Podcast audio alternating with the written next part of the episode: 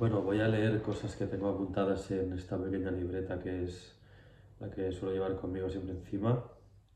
Y nada, leer lo que sea y lo que considere oportuno comentarlo eh, más allá o simplemente pues leer lo que, lo que hay. Tengo escrito, lo primero que escribí fue conflicto con el punto de vista de los trabajadores del museo. Esto fue que estuve una tarde en el Thyssen y claro, al final eh, el observar una obra, el ir a un museo apreciar eh, esa obra, el factor tiempo, el tiempo que tú la observas, es la que determina eh, cuánto llegas a recibir y a percibir de, de esa obra. Entonces, al, me fijé en la, la, gente que trabaja allí, los de seguridad y así, claro, ellos deben tener absolutamente distorsionado el, la apreciación sobre la obra. Creo que no sé cómo pueden llegar a, contemplarla. Eh, pues eso, ¿no? Me pareció interesante, me hizo pensar en el tiempo de apreciación sobre la obra, básicamente creo que ese sería el, el punto exacto de, de, esto que está escrito. Eh, bueno, creo que todo esto me, va a servir para, al final, todas las ideas que escribo, todas las notas que tomo son para, pues en un futuro, desarrollarlas y, y coger lo que me interese de todo y quizá pues componer un libro, lo que sea, no sé la forma que tendrá, pero bueno, ya me sirve repasar todo mi contenido para, para pensar sobre ello de nuevo y, y ver qué, me puede generar y aportar. Luego escribí, un solo estímulo lo puedo trasladar a diferentes disciplinas. Aquí supongo que me estaría dando cuenta que al final exponerte al arte, en este caso creo que aquí seguía en el museo, mm, pues te, te genera estímulos eh, que luego puedo decidir si quizá alguna obra me ha hecho pensar en una narrativa, por ejemplo, puedo trasladarla eh, a la música, llevarla a contar eh, pues en esa selección que haga para un set, pues eh, tener ese estímulo, esa, esa, inspiración al final para llevarlo ahí, lo puedo trasladar a, a escribir otra cosa o, o, a lo que sea, ¿no? Eso básicamente esta es la idea. A ver, aquí escribí, voy a empezar a enfocarme en esto, a mirar a esto fijamente y a apartar el foco de la música y dejarlo en un segundo plano, aún así de manera constante. Aquí estaba teniendo una crisis con la música, era como que estaba pasando, ahora ya entendí lo que me, con lo que me estaba pasando, había pasado como una, una crisis, una especie de, de desenamoramiento de, de, la música, hasta ahora solo había vivido la parte pasional y no sabía estar de otra manera con mi, en mi relación con la música, solo la había entendido como estaba súper enamorado de todos los procesos, de, producir, de pinchar, era como todo, eh, todavía ese estímulo. Lo que estaba pasándome es que estaba como madurando, pasando de esa fase a otra y madurando la idea de, de, dedicarme a ello y lo pasé mal, tuve un momento de crisis fuerte, de que pensé en dejarlo, estaba muy convencido de dejarlo, pero bueno, luego con paciencia, sabiendo que, que me ha aportado muchísimo, que llevo ya unos cuantos años, no, no podía dejarlo de cualquier manera. Me ha gustado muchísimo darme tiempo, paciencia seguir observando lo que me estaba pasando y haberle encontrado el lugar por fin y ahora me siento como empezando una nueva etapa en, en, esto de la música, eh, muy, muy bonita, muy interesante, más, más sólida, más, con, más construida, más profunda, con más matices, es, es realmente bonito. Luego escribí la palabra sobreestimulamiento, no sé, me interesa, no sé dónde la saqué. A ver, hay que... Luego puse, hay que adentrarse poco a poco en el conocimiento y esperar a encontrar hueco. Con paciencia y observando cada parte con la total atención. Esto me genera tranquilidad porque no hay prisa ninguna y en cada parte hay algo que disfrutar y explorar. Bueno, se entiende bastante bien. Ah, esto lo escribí haciendo referencia a un, a un amigo mío eh, por, por, lo que me genera, ¿no? Y creo que esto lo define muy bien. Y puse, podría haberle tocado la lotería y no haberse dado cuenta vive sabiendo, y luego como que aporté, ¿no? Un posible personaje, que vive sabiendo que igual le ha tocado la lotería. Me parece muy interesante porque es absolutamente caótico, desordenado, eh, bueno, no, en este caso está explicando eso, no me voy a adentrar más, pero me parece interesante haberlo definido así, tenerlo así. A ver qué más. Esto, esto es interesante, lo, lo leo y luego lo explico. El tacto con el que tocas a alguien, con el que te paras a esperar al metro en el andén cuando sientes que estás feliz y en equilibrio con lo que estás y cómo lo estás haciendo. Aquí estaba en Barcelona haciendo un trabajo de animación y no sé, hacía mucho que no, o sea, tuve que ir ahí a trabajar con ese equipo, eh, hacía mucho que no me sentía de esa manera, eso fueron como unos siete días, eh, todo, el, todo el día trabajando con esa gente y no sé, me sentí que pues, tenía un papel que cumplir, ¿no? que cumplí con unas expectativas, que yo me sentí muy realizado conmigo mismo, formé parte de una estructura para, para un fin y me hizo sentir muy bien. Y entonces eso mm, me di cuenta como que cuando estás a gusto contigo mismo, contento, sabes que estás haciendo las cosas todo lo bien que puedes, como que te entra como esa calma, esa tranquilidad, esa, esa honestidad con, tu realidad, ese, ese, estar más, más humilde, no sé, y como notaba que todos mis gestos, mis apreciaciones eran como más humildes y más, más detalladas y más, más honestas, no sé, algo, algo bastante interesante. A ver qué más. Definir los márgenes de la realidad la imaginación y el pensamiento. Esto no sé en qué contexto lo estaba escribiendo, pero me, me gusta, al final creo que estas tres cosas, realidad, imaginación y pensamientos, es, es, algo que está constantemente, una cosa alimenta a la otra, creo que igual la raíz es el pensamiento y aquí tú eh, sabes, bueno, puedes delimitar qué es realidad, qué es imaginación, pero al final todo convive. Creo que tengo más adelante escrito cosas en relación a esto que lo explican mejor poner de tu parte, ser honesto y respetar los acontecimientos. Ser honesto con los acontecimientos, dar lo que tienes. Haz todo lo que puedas, ni más ni menos. Esto, esto es, una cosa que le decía a mi abuela, a mi padre, eh, que eso, que no hiciese ni más ni menos, sino todo lo que pueda, ¿sabes? Y bueno, siempre lo lleva conmigo y es algo que, a lo que recurro a menudo. Ah, esto me gusta. Hay gente ahí fuera en busca de conocimientos y hay gente ahí fuera yendo justo en la dirección contraria. Me parece una buena manera de explicar, sin catalogar, eh, ¿no? que a veces cuando te enfrentas, que aquí estaba en el metro, porque todo esto sigue siendo en el contexto de, ese trabajo al que tuve, que tuve, que hacer en Barcelona y pasaba un rato en el metro. Y creo que el metro es un buen lugar para, para contemplar muchísimas realidades, eh, conviven muchas realidades en ese lugar y muy diferentes. Y, y me parecía una manera justa de, de de hacer una apreciación sobre este tipo de personas. Eh, como de una manera sutil y elegante, porque creo que no hay que nunca descatalogar a nadie, ¿no? Es rápido o, o, bueno, catalogar de una manera u otra a, la gente. Entonces, bueno, esta es la, esa reflexión. A ver. Esto es un lío, lo de las páginas así escritas en, en vertical, luego, luego cambié la orientación de la libreta y, y, y lo hice así, están numeradas para, para enterarme. Entonces, a ver, ahora sería esta. Ah, esta es guay esos ratitos en los que tienes que adaptarte a la situación. Esto me gusta haberlo definido así. Luego tengo puesto un museo sin obras, como igual recordando las ideas del museo. Al final, un museo es lo que es el espacio como tal del museo porque hay obras adentro y las obras son porque están en un museo. Creo que es una relación eh, vinculante la una de la otra, no sería una cosa sin la otra y creo que es un, buen ejemplo luego para extrapolar y explicar otras cosas.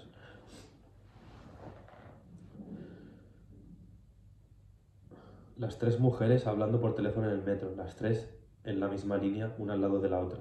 Esto fue curioso porque yo, si seguimos en el contexto metro, el proyecto ese de, de Barcelona, eh, aprovechaba el tiempo del metro para leer Sí que esta pose no es, igual no es la mejor, pero es que si, si me pongo así más me salgo del plano y, y no tengo tiempo de tener el móvil ahí. Bueno, esto de las mujeres, entonces mmm, dije, hostia, llevo días que he podido leer y si he podido leer es porque quizá no he tenido a nadie hablando que me ha podido interrumpir en la tarea de leer, porque yo si, si oigo ruido de fondo, pero es orgánico, no, no me molesta, pero si ya hay una conversación, alguien hablando, sí que empieza más a, a molestarme, no puedo leer.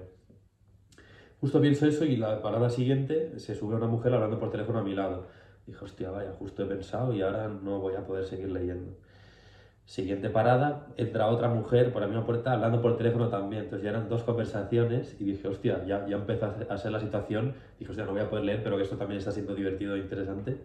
Ya para, para más eh, retorcimiento, entra una tercera mujer hablando por teléfono. Curiosamente yo estaba sentado aquí y a mi lado aquí estaban las tres mujeres y ya fue como una fiesta, ya empecé solo a centrarme en eso. Ah, y luego está eh, también interesante en el metro otra vez. Si la situación hubiese sido un desayuno, el niño sería la tostada. De repente entró un, un niño acompañado por su padre, en, iba, llevaba mucha crema solar puesta y ni siquiera era verano, era finales de septiembre. y me sorprendió que, que, el niño tuviese tanta crema. Aparte se estaba comportando muy mal eh, el niño, el padre eh, lo ignoraba absolutamente y, y, me sorprendió un poco la, ese conjunto, ¿no? De, de, hostia, qué raro que lleve el niño tanta crema que encima el padre pase de él. Pues no parecía ni su padre, a veces pensé, hostia, igual ha, ha, coincidido, pero no, no, efectivamente era su padre o, o, o familiar o lo que sea, que era la persona que lo estaba acompañando. Me gustó sacar esta, esta pequeña descripción de esta manera. Aquí te he puesto niveles de exigencia, sin más. Comparación días festivos con la gente mirando el móvil. Esto no sé, no sé qué quiere decir. Luego, la misma idea de progreso es parte del problema. Puta idea. Génesis para referirse al inicio de algo. Esto igual, en este caso, esta palabra me gustó, alguien la usaría para, para referirse al inicio de algo y como que quería implementarla en mi vocabulario. Tengo escrito ciudades experimentales, no sé, ciudades experimentales. Bueno, como esos territorios, quizá, claro, una ciudad, me llama mucho la atención las ciudades, el, funcionamiento de una ciudad, de por cuándo una cosa empieza a ser una ciudad y qué define una ciudad. Siempre me ha llamado la atención claro, la idea de ciudad experimental, ciudad como, contemplando como una ciudad como, claro, tiene unos límites una ciudad, una ciudad empieza y termina, ocupa tiene un perímetro, ocupa un espacio. Dentro de ahí suceden cosas que ya fuera no, ¿no? Entonces es como una ciudad como tal está aportando algo que hacer de una manera determinada por consecuencia de ser una ciudad. Entonces, una ciudad experimental como ese lugar, ese espacio delimitado, perimetrado, en el que, en el que experimentar, ¿no? Que no hubiese normas, o, o, o sí, yo qué sé, pero solo como, como lugar de experimentación y que de la misma manera que una ciudad tiene sus códigos para su funcionamiento como lo conocemos, cada uno también, luego la realidad de cada uno también creo que aporte información ahí. Pero si ya de entrada fuese una ciudad que se le supone experimentar, creo que me parece una, un concepto interesante. Podría no haber nada de todo lo que dice la filosofía.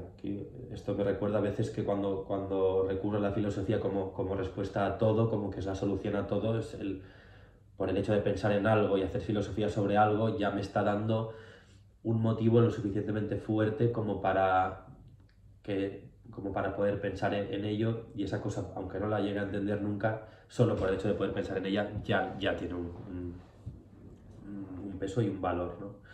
Pero a veces pienso lo contrario, entro en crisis con eso, como no sirve para absolutamente nada o sirve para todo, bueno, siempre me encuentro en, esa, en ese vaivén en, en este tema.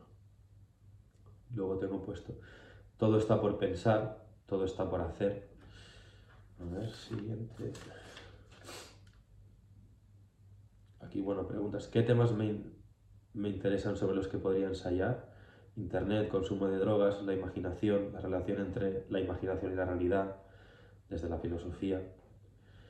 Vives donde el aire da la vuelta. Esta es una frase que saqué de la que se avecina, se la dice Agustín a Bruno, y, me gustó la idea, me, me, me hacía el símil con esto de la imaginación, la realidad, es, o sea, es algo como vives donde el aire da la vuelta, puede ser incluso un lugar, ¿no? Estás viviendo ahí, pero claro, no, no, no hay un lugar donde el aire esté dando la vuelta. Bueno, me parecía un punto que se encontraba con, la realidad y la imaginación. La clave del ensayo tiene que ser que la gente piense algo nuevo leyendo lo mío, pues efectivamente. A ver, aquí está como lo mismo, pero mejor planteado. Esta relación está conectada y existe gracias al pensamiento. Perdón, esto es lo, un poco lo que hablaba antes, que eh, desarrollando esa idea de pensamiento, realidad e imaginación. Esta relación está conectada y existe gracias al pensamiento. El pensamiento es el espacio donde convergen la realidad y la imaginación. Definir la imaginación, definir la realidad. Ver. Buscar información, escritos, textos, vídeos, todo lo que encuentres sobre la realidad y la imaginación. Aquí estaba ya empezando como a desarrollar un posible ensayo sobre esto, pero bueno, lo dejé en este punto, creo que era un poco abstracto. En principio podría decirse que la imaginación es lo opuesto a la realidad. Bueno, no sé. La imaginación es la antesala de la, crea de la creación. Eso es interesante. Sin imaginación no hay realidad. También. He sentido la necesidad de tener que crear un nuevo espacio donde hablar de esto porque no he podido hacerlo ni desde la realidad ni desde la imaginación. Interesante. Cuando he llegado aquí me he dado cuenta de que ese espacio es en realidad el presente, o la realidad. Así que no hay realidad sin imaginación. La imaginación convive en la realidad y viceversa. Son inseparables. Joder. hacía... Perdón. Hacía mucho que no esto, que no leía esto, la verdad. Siguiente. ¿En cuánto llevo? 15 minutos. Me voy a hablar un rato más. A ver si esto sigue grabando bien. Hostia. A ver. Sí, ¿no? Sí. No, no está grabando el audio, soy imbécil. Buah, pues nada, no hay micrófono. No le he dado a grabar, pero bueno, será el audio del móvil. Es primer vídeo, estas cosas pasan. Para el siguiente espero que no pase. Vale. Eh, con elementos reales y a través de la imaginación creamos nuevos escenarios. Hay muchas formas de relación entre, entre realidad e imaginación. Se encuentran en muchas situaciones. Hay que tener muy claro desde dónde se están haciendo las cosas. Hay una especie de espejo corrupto en el que me miro cuando pienso. No puedo evitar pensar que habrá otro pensamiento más cercano al objetivo. Hay que definir el objetivo para saber si nuestros actos nos acercan o alejan de él, incluso para saber si lo que hacemos está bien o mal. No puedo evitar pensar que mis primeros, esto es interesante también, no puedo evitar pensar que mis primeros escritos son como mis primeros temas. Viendo mi primera música ahora, tres años después, no sé lo que pone aquí, es inevitable, no, no sé, que no tenía calidad. Ah, no, es evidente que no tenía calidad y no estaba a a un buen nivel, pero es igual de cierto que si no hubiese hecho esos temas no habría hecho los siguientes que sí están a la altura y tienen el nivel. Por lo tanto, cada paso es fundamental. No puedo llegar a ser un escritor decente si no escribo todo esto. Es raro escribir pensando que lo que he escrito no es decente. Te quita un poco las ganas. Hice música porque no sabía lo que hacía y a dónde llegaría. Ser conocedor de lo que he podido, de a lo que he podido llegar en la música y poder extrapolarlo a la literatura tiene sus partes buenas y sus partes malas. Una de las malas, de las malas sería lo que acabo de explicar, pero la, buena es que cabe la posibilidad que consiga cosas con la escritura, que consiga cosas con la escritura, de la misma manera que, perdón, ¿eh? es que lo escribí esto súper rápido y está muy mal escrito de la misma manera que este conocimiento me quita ganas, me las da. Esto también puede demostrar que ser conocedor de cómo algo puede acabar, hacia dónde algo puede ir, no nos, no nos exime de hacerlo. La razón de ser del resto de ingredientes... Ah, vale, y aquí termina. Bueno, muy abstracto o así, pero está leído. La razón de ser del resto de ingredientes es el sofrito. Aquí estaba descubriendo la, idea del sofrito, haciendo un arroz. bueno, entendí, desarrollé qué es lo que es el sofrito y, me aportó muchísima información. Es muy interesante todo el tema del sofrito. A ver, 16. Aquí palabras sueltas para una idea que tenía de una revista, eh, báculo, eh, contraportada, para la contraportada, sigilo y silencio, y luego tengo como una nota apuntada para una posible novela, que esto iba, iba en el AVE y pasé, pasé por un sitio en el que había tres casas ahí como en medio de la nada, ya destruidas, y las tres casitas en la montaña, como me, me sugirieron una, una, posible convivencia eh, en esas tres casas con tres posibles núcleos de personajes, bueno, no sé, muy básica la idea. Elige tu opinión. Claro, esto leí, o sea, ponía en un sitio, elige tu opción, pero, pero me pareció leer, elige tu opinión. Y también me, me gustó muchísimo lo que aporta esa frase. Apreciación subjetiva de lo que se observa. La realidad es, claro, esto como esta libreta es la que llevo yo por ahí, entonces igual no sé en qué momento estoy escribiendo y la letra es pésima. La realidad es la idea que se haya hecho... Ah, vale.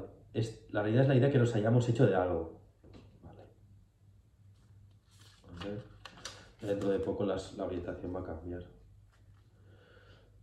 A ver. La apreciación. La apreciación se ah, esto es cuando me, me, me hice las gafas. La, aprecia, la, apreciación se hace desde la vista.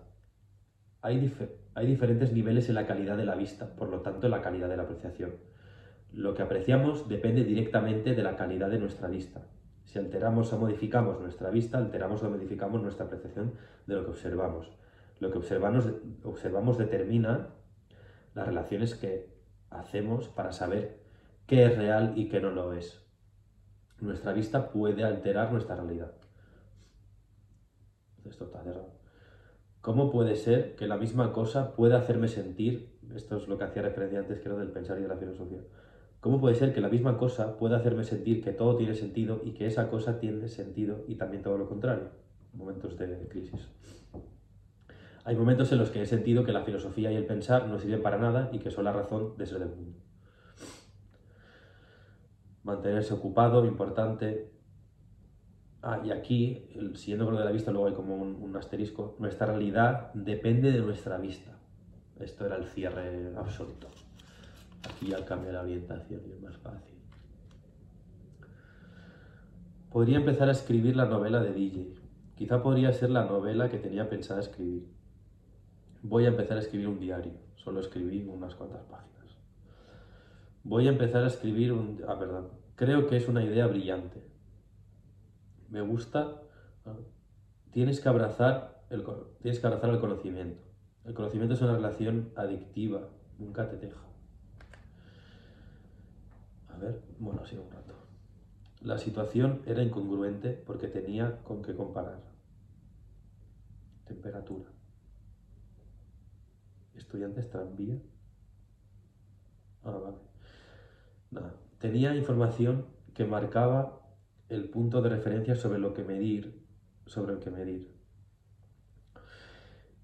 Ah, esto es, esto es bonito. El momento en el que la señora ha preguntado por el calendario en la librería París-Valencia de Valencia. La tristeza con la que ha abandonado la tienda, despacio, sin saber o tener a dónde ir. Después de que le dijeran que ya no hacían más esos calendarios por decisión de la dueña.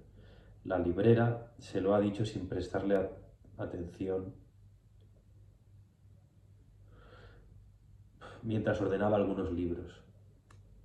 Esto fue curioso, estaba en esa librería de Valencia y entró una señora mayor y preguntó eh, si tenían unos calendarios eh, que solían, por lo que entendí, solían regalar en esa librería.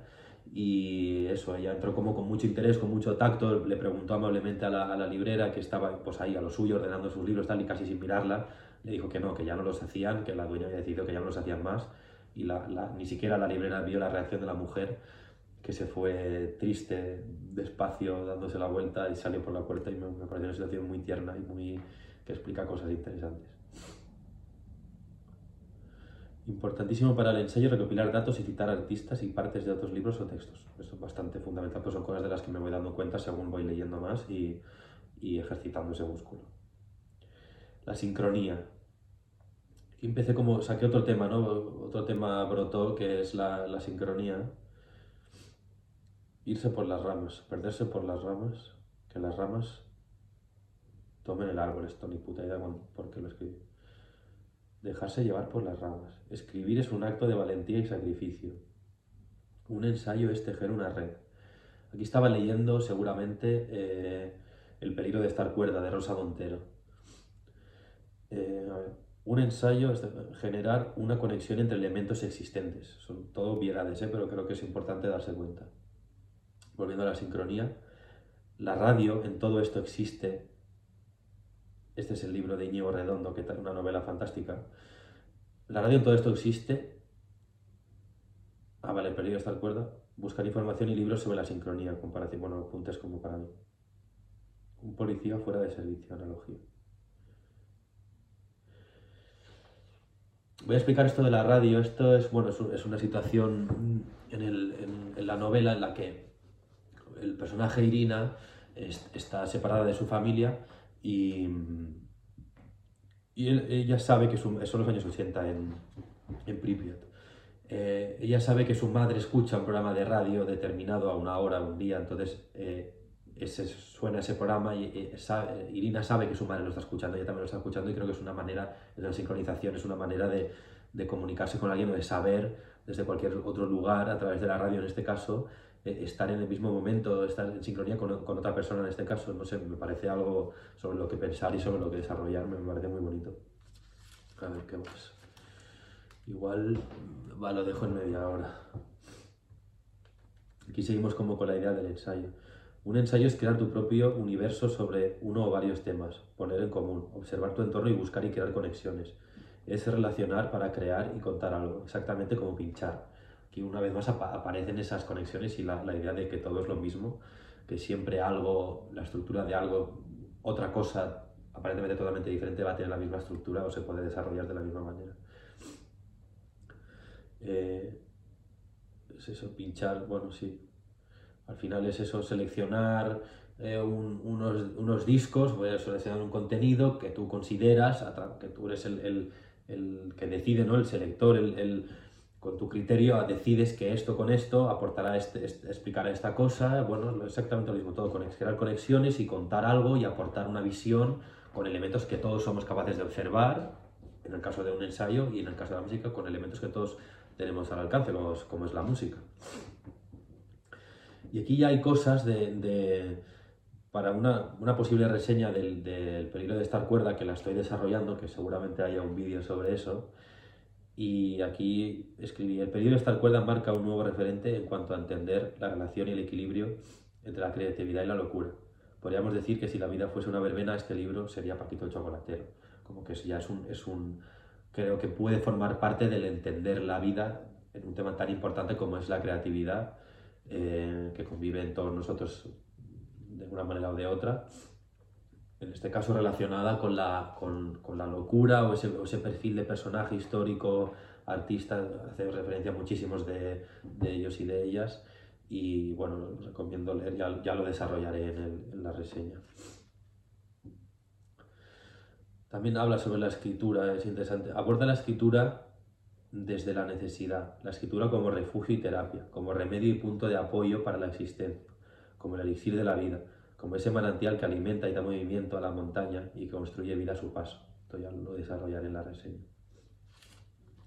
A ver qué más.